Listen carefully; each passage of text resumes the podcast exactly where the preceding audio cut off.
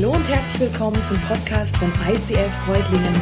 Schön, dass du den Weg im Web zu uns gefunden hast. Ich wünsche dir in den nächsten Minuten viel Spaß beim Zuhören. Hey, er hat schon gesagt, wir sind in der Adventsserie und nichts könnte passender sein für diesen Sonntag. Advent heißt Ankunft. Wir sind angekommen, wir sind definitiv angekommen hier in diesem Areal. Wir sind angekommen nach unserem ersten Umzug angekommen und irgendwie doch nicht. Es ist ein Schritt von vielen. Es ist ja nur ein Zwischenstepp, es ist nur eine Interimshalle. Aber ganz ehrlich, selbst wenn wir dann in dem Neubau sind, den wir parallel jetzt auch noch stemmen, auch dann sind wir nicht angekommen.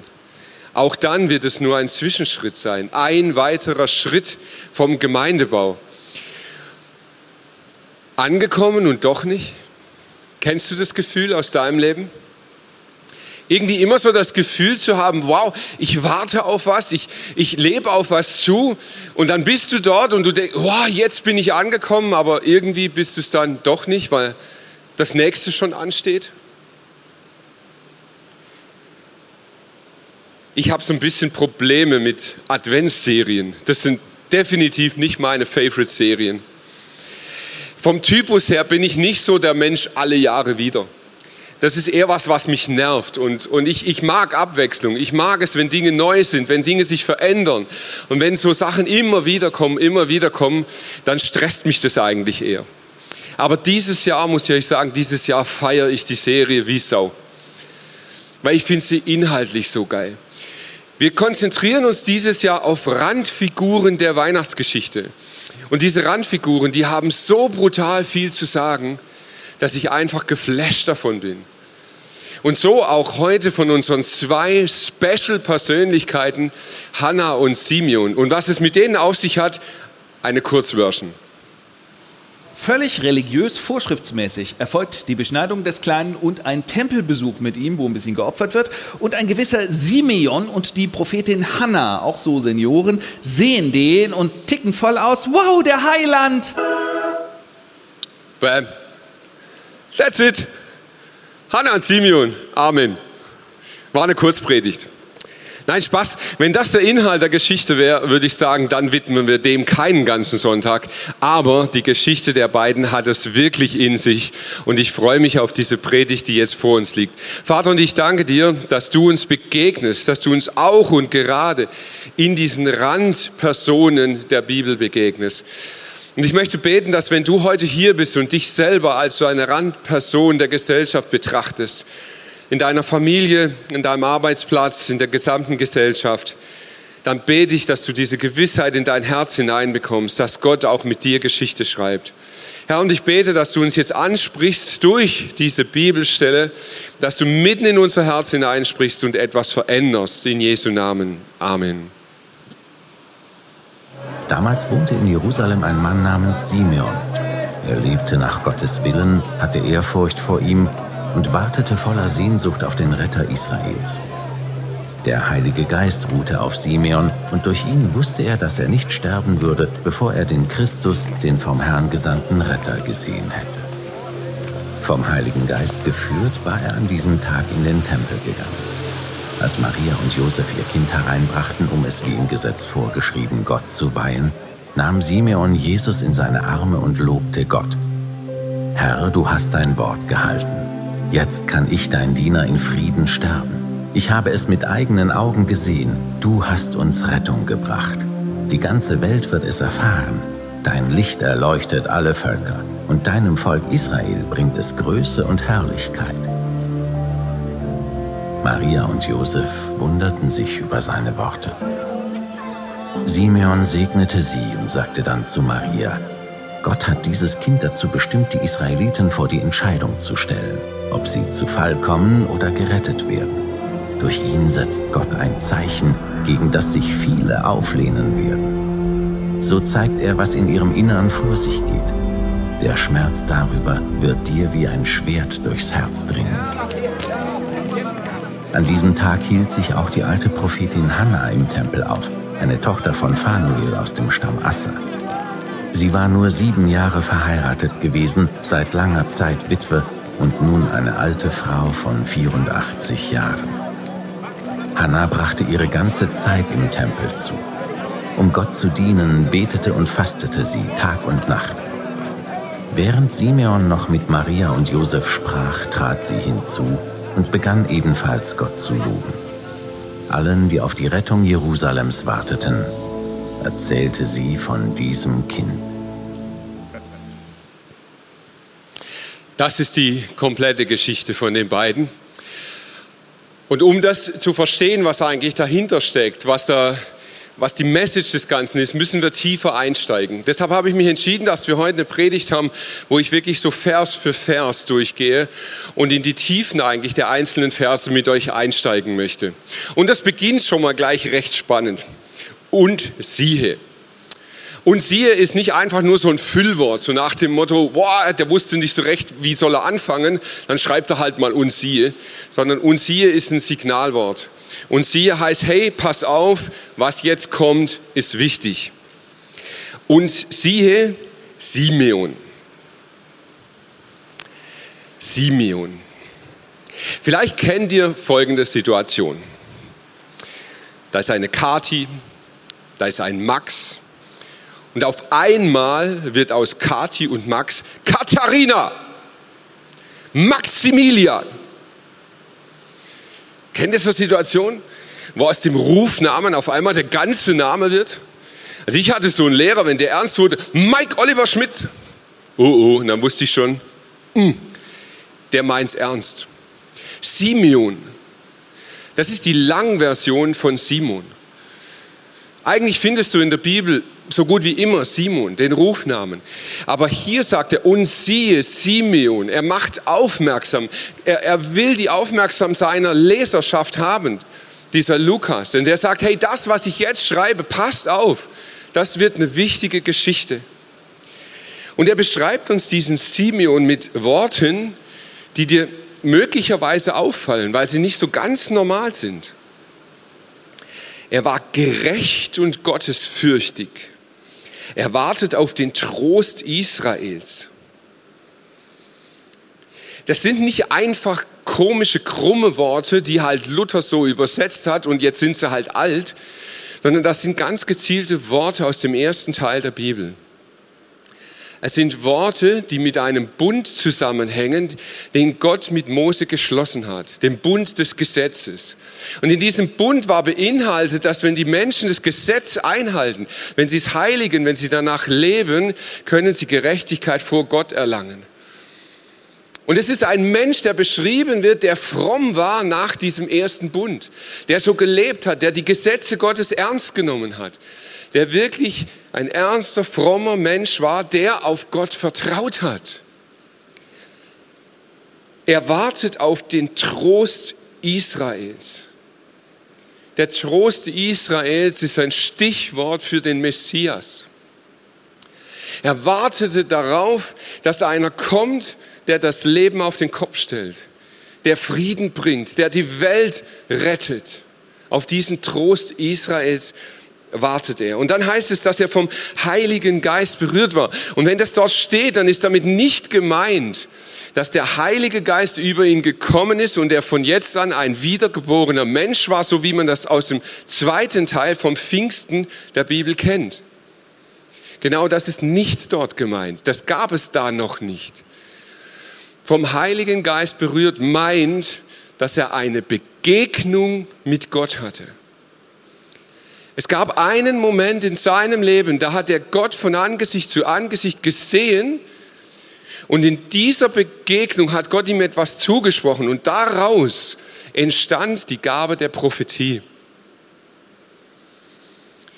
Also wir haben es mit einem gottesfürchtigen Mann zu tun, der Gott begegnet ist, der eine Prophetie in seinem Leben bekommen hat. Und dieser Heilige Geist hat etwas ganz Spezielles über ihm ausgesprochen. Er hat gesagt, lieber Simeon, du wirst nicht sterben, bevor du nicht den Messias Gottes in die Augen geschaut hast. Und ich möchte ein kurzes Gedankenspielchen mit dir machen. Stell dir mal vor, der Heilige Geist käme heute Abend vorbei bei dir zu Hause. Anstelle von Tatort kommt der Heilige Geist schaut dich an und redet mit dir und sagt, du wirst nicht sterben, bevor nicht Jesus ein zweites Mal wieder auf die Erde kommt und du Jesus in die Augen schaust. Definitiv, 100 Prozent. Du wirst nicht sterben, bevor Jesus nicht nochmal kommt und du ihm in die Augen schaust. Habt ihr die Vorstellung? Ich könnte mir vorstellen, dass das was mit uns machen würde. Also ich denke, wenn, wenn ich dieses Erlebnis hätte, würde ich mein Leben irgendwie anders gestalten oder zumindest anders verstehen. Ich glaube, dass ich bestimmte Dinge, die im Leben passieren, anders betrachten würde. Wenn ich die Gewissheit hätte, dass bevor ich sterbe, Jesus noch hier sein wird. Und genau diese Zusage hatte Simeon. Und er vertraute darauf. Er setzte darauf. Das Problem ist nur, Simeon war, glaube ich, kein Hohlkopf. Er war kein naiver Spinner. Ich glaube, dass Simeon mitten im Leben stand, dass er gecheckt hat, was um ihn herum passiert. Und die Realität, die Simeon erlebte, war jeden Tag aufs Neue das Gegenteil von dem, was Gott verheißen hat. Er stand morgens auf und er begegnete Römern in ihren Uniformen. Das waren ungerechte Gewaltsäcke. Die sind auf die Straße, haben Frauen vergewaltigt, haben Kinder misshandelt. Ein politisches System, das zum Kotzen war. Er erlebte, wie das Leben um ihn herum jeden Tag aufs Neue dem widersprach, was Gott verheißen hat. Er war nicht naiv. Und dennoch vertraute er Gott. Und in diesem Leben drin, das ihn eigentlich jeden Tag aufs Neue enttäuschte, kannte er die Prophetie des Messias. Ein Licht wird über dir aufgehen. Ein Friedefürst wird kommen. Er wird Gerechtigkeit herstellen und Friede für immer bringen. Es wird leider nicht näher berichtet in dieser Bibelstelle, was Simeon durch den Kopf gegangen ist. Aber ich könnte mir vorstellen, dass er unglaublich viele Fantasien hatte, wie dieser Messias wohl auftreten würde, wie das aussieht, wenn das Licht über ihm aufgeht, wenn Gerechtigkeit auf die Erde kommt. Ich glaube, er hatte schon Vorstellungen, aber definitiv hat er sich kein Baby vorgestellt. Ich kann mir nicht vorstellen, dass Simeon sein Leben ausgerichtet hat und gesagt hat, irgendwann werde ich so einem kleinen Baby in die Augen schauen und das ist der Messias. Ganz sicher nicht.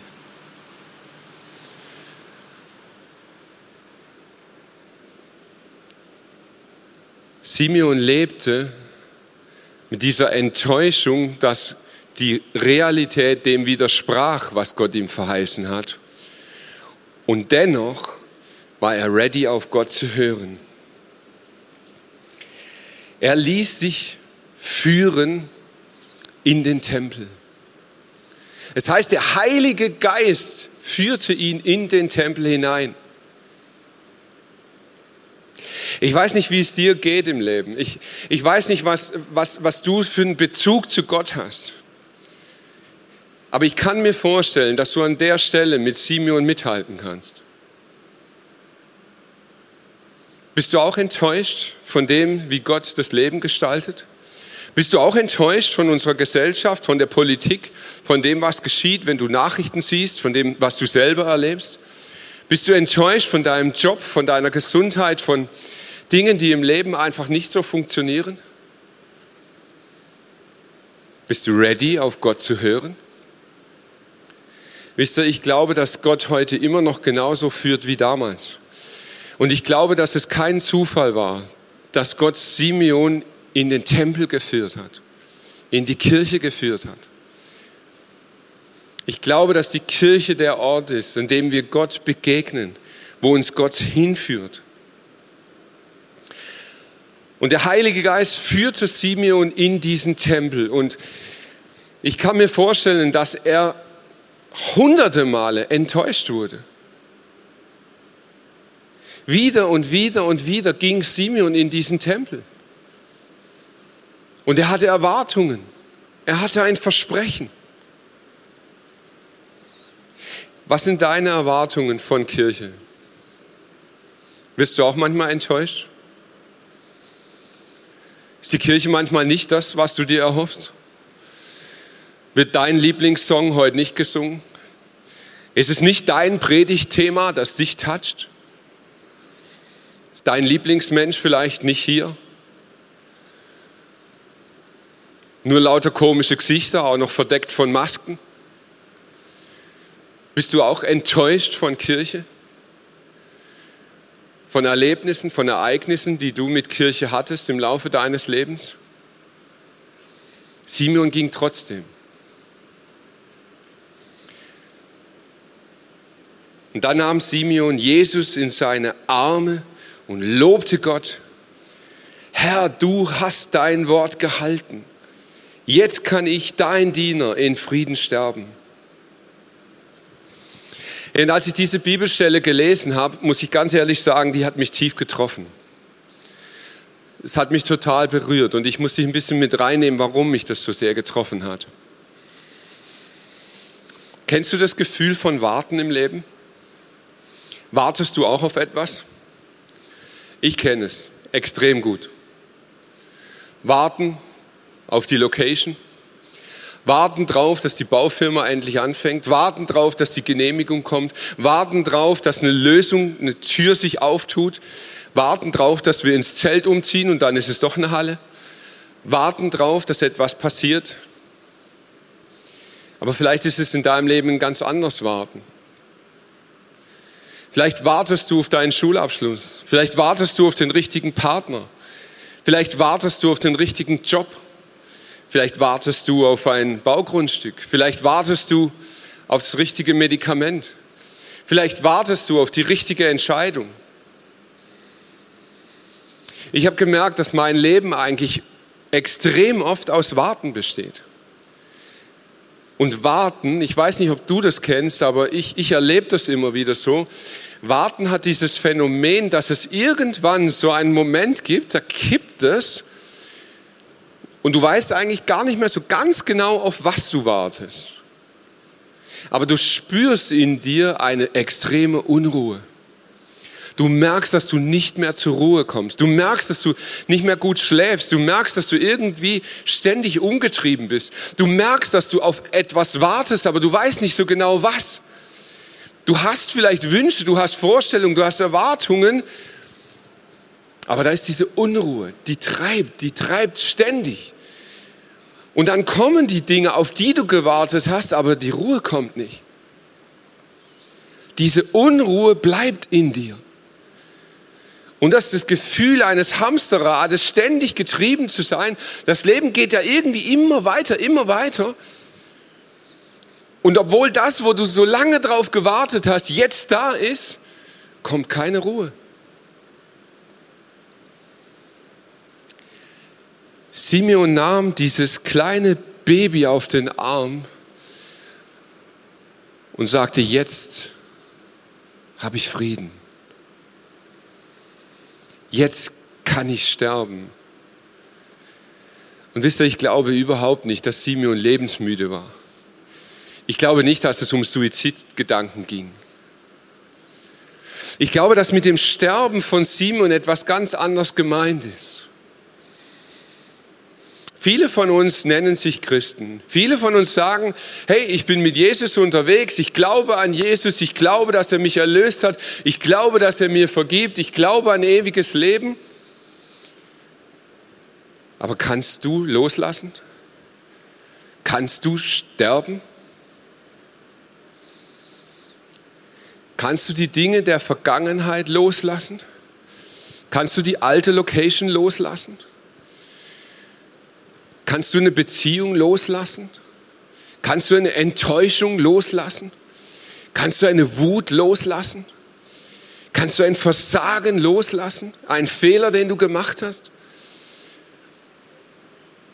Kannst du loslassen, dass Gott dich enttäuscht hat? Simeon nahm dieses Baby und in der Begegnung mit dem Messias konnte er loslassen. Und mich hat es so berührt. Ich glaube, dass wir Christen so oft weit, weit, weit hinter dem Level bleiben, den Jesus verheißen hat. Er hat nicht nur gesagt, ich rette dich. Er hat nicht nur gesagt, ich vergebe dir. Er hat gesagt, ich schenke dir Frieden. Echten Frieden. Suchen wir den noch? Glauben wir noch an diesen echten Frieden?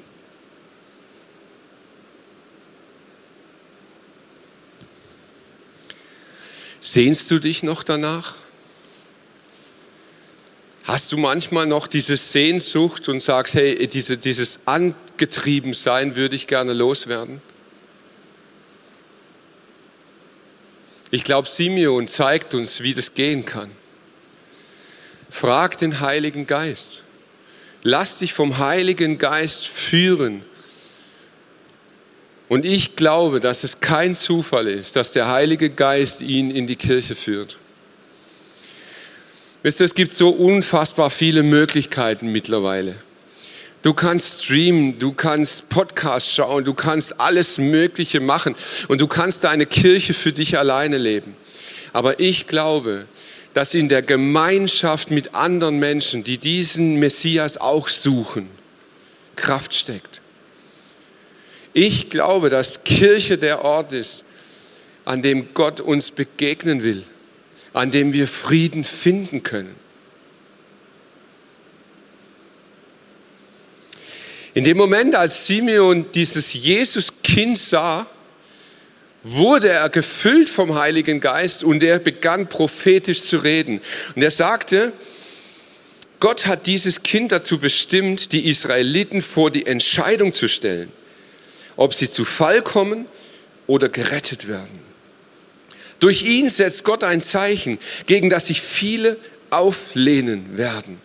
In der Bibel gibt es ein mega Phänomen. Wann immer dort dieses Wort Israel steht, kannst du Israel streichen und deinen Namen hinschreiben. Und ich glaube, dass Simeon prophetisch geredet hat. Gott setzte mit Jesus Christus, mit diesem Baby ein Zeichen, dass du dich entscheiden sollst.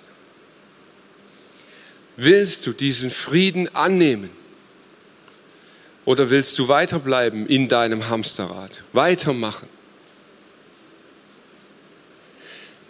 Und er kündigte schon an, dieses Zeichen wird dazu führen, dass sich die Geister und Menschen daran scheiden. Es werden nicht alle Ja sagen.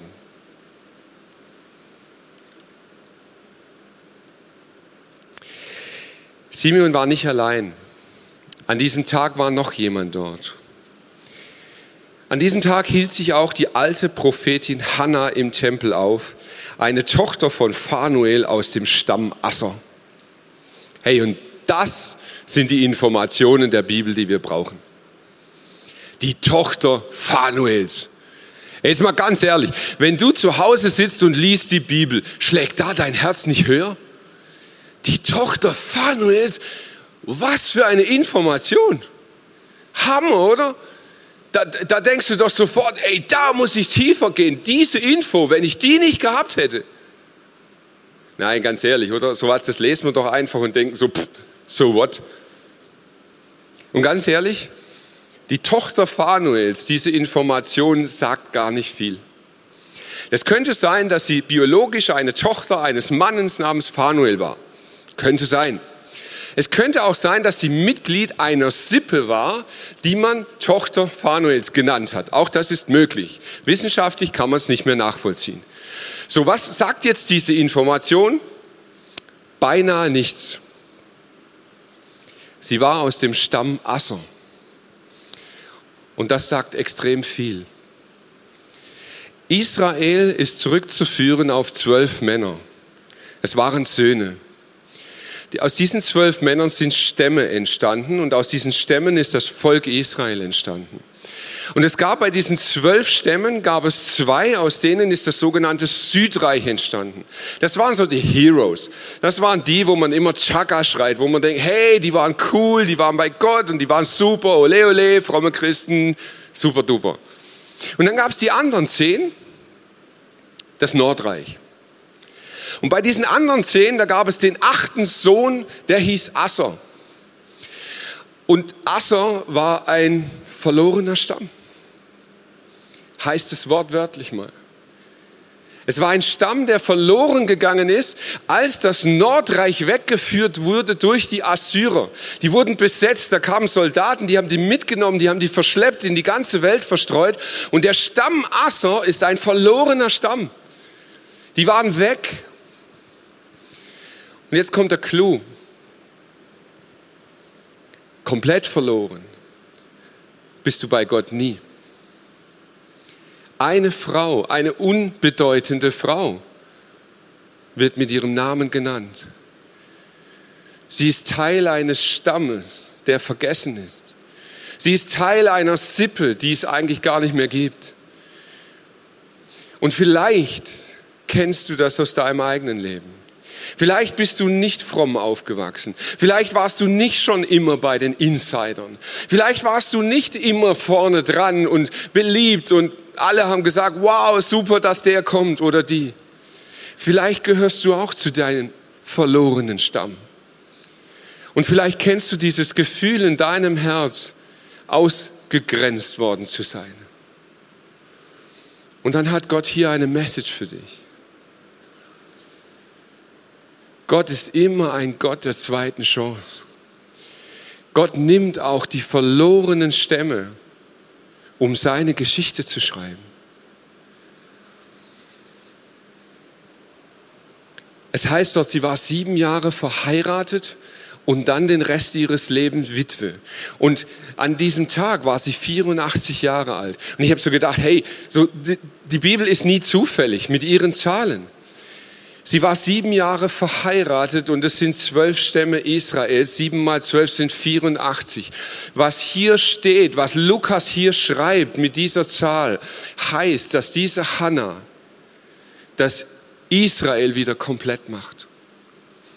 In ihr, die eigentlich eine verlorene Person ist, wird Israel wieder komplettiert. Und ich finde es so krass, dass Gott uns durch solche Personen genau solche Geschichten schreibt.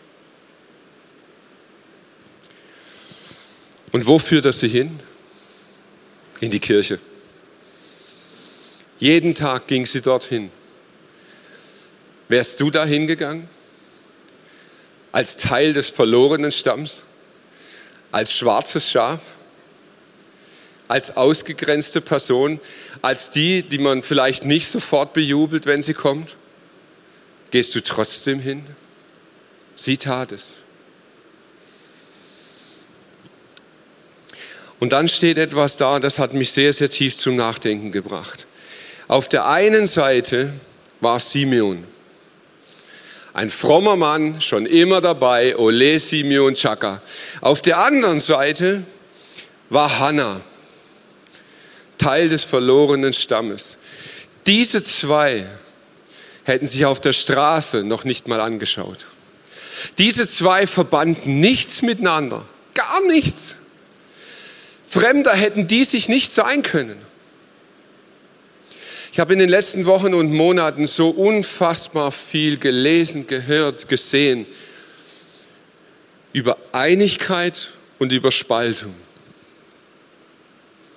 Alles, alles spaltet. Unser Glaube spaltet. Wenn du nicht geimpft bist, das spaltet. Wenn du ein Virus hast, das spaltet. Wenn du das aus der falschen Nation gekommen bist, das spaltet. Wenn du die falschen Ansichten hast, politisch, das spaltet. Das treibt uns auseinander. Und es kann ja nicht sein, oder? Dass das uns spaltet. Das geht doch gar nicht. Das müssen wir doch überwinden. Da müssen wir doch irgendwas tun. Da müssen wir doch kämpfen, dass uns das wieder zusammenbringt. Und dann wird diskutiert. Und dann werden Reden geführt und dann werden Argumente gebracht. Und dann stellt man fest, scheiße, die Argumente funktionieren nicht, das spaltet uns noch mehr. Und je mehr wir diskutieren, je mehr wir tun, umso mehr treibt es uns auseinander. Und wisst ihr was? Das wird nicht aufhören. Ich glaube, dass wir auch in der Kirche keine Einheit finden zum Thema Impfen. Wir werden keine Einheit finden zum Thema Klima. Wir werden keine Einheit finden zu wirtschaftlicher Gerechtigkeit. Wir werden keine Einheit finden zum richtigen politischen System. Wir werden keine Einheit finden zu all diesen weltlichen Themen. Wir werden sie nicht finden. Ich bin mir absolut sicher. Aber wisst ihr, was es von diesen zwei heißt, die sich nichts zu sagen hatten? Während Simeon noch mit Maria und Josef sprach, trat sie hinzu und begann ebenfalls Gott zu loben. Allen, die auf die Rettung Jerusalems warteten, erzählte sie von diesem Kind. Ich glaube, dass da eine ganz tiefe Message für uns in diesem Jahr steckt, in diesem Advent, an diesem Weihnachtsfest. Was uns eint, ist, dass wir gemeinsam Jesus begegnen.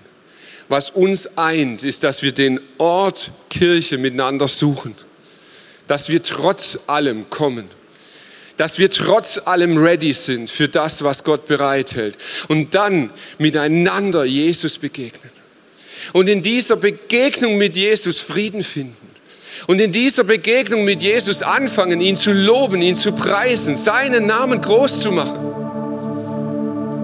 Und nichts anderes auf dieser Welt wird uns einen.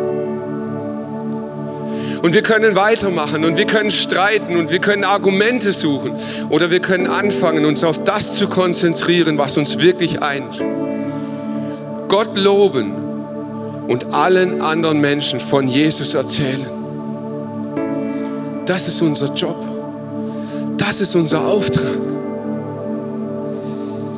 Wie wäre es, wenn wir anfangen, all die Themen mal ein klein bisschen zur Seite zu schieben und das eine Thema in die Mitte zu rücken. Der Welt von Jesus erzählen und ihn loben. Vater im Himmel, und ich danke dir so sehr, dass du uns als Randfiguren wertschätzt. Danke, dass es, dass es nichts gibt, was dich aufhalten könnte, uns zu begegnen. Herr, und du hast dich auf den Weg gemacht, ob wir super fromm sind oder ob wir aus dem verlorenen Stamm sind. Du willst uns begegnen. Und Jesus, ich bete um Einheit. Ich bete darum, dass wir wieder eins werden in der Begegnung mit dir. Dass wir wieder eins werden in dem Auftrag, den du uns gegeben hast, dieser Welt von dir zu erzählen.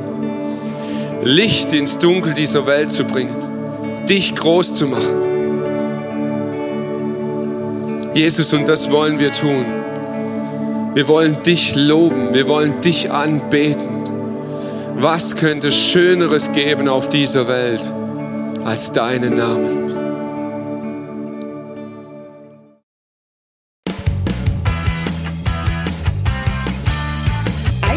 Reutlingen sagt Dankeschön fürs Reinklicken. Weitere Infos findest du unter www.icf-reutlingen.de.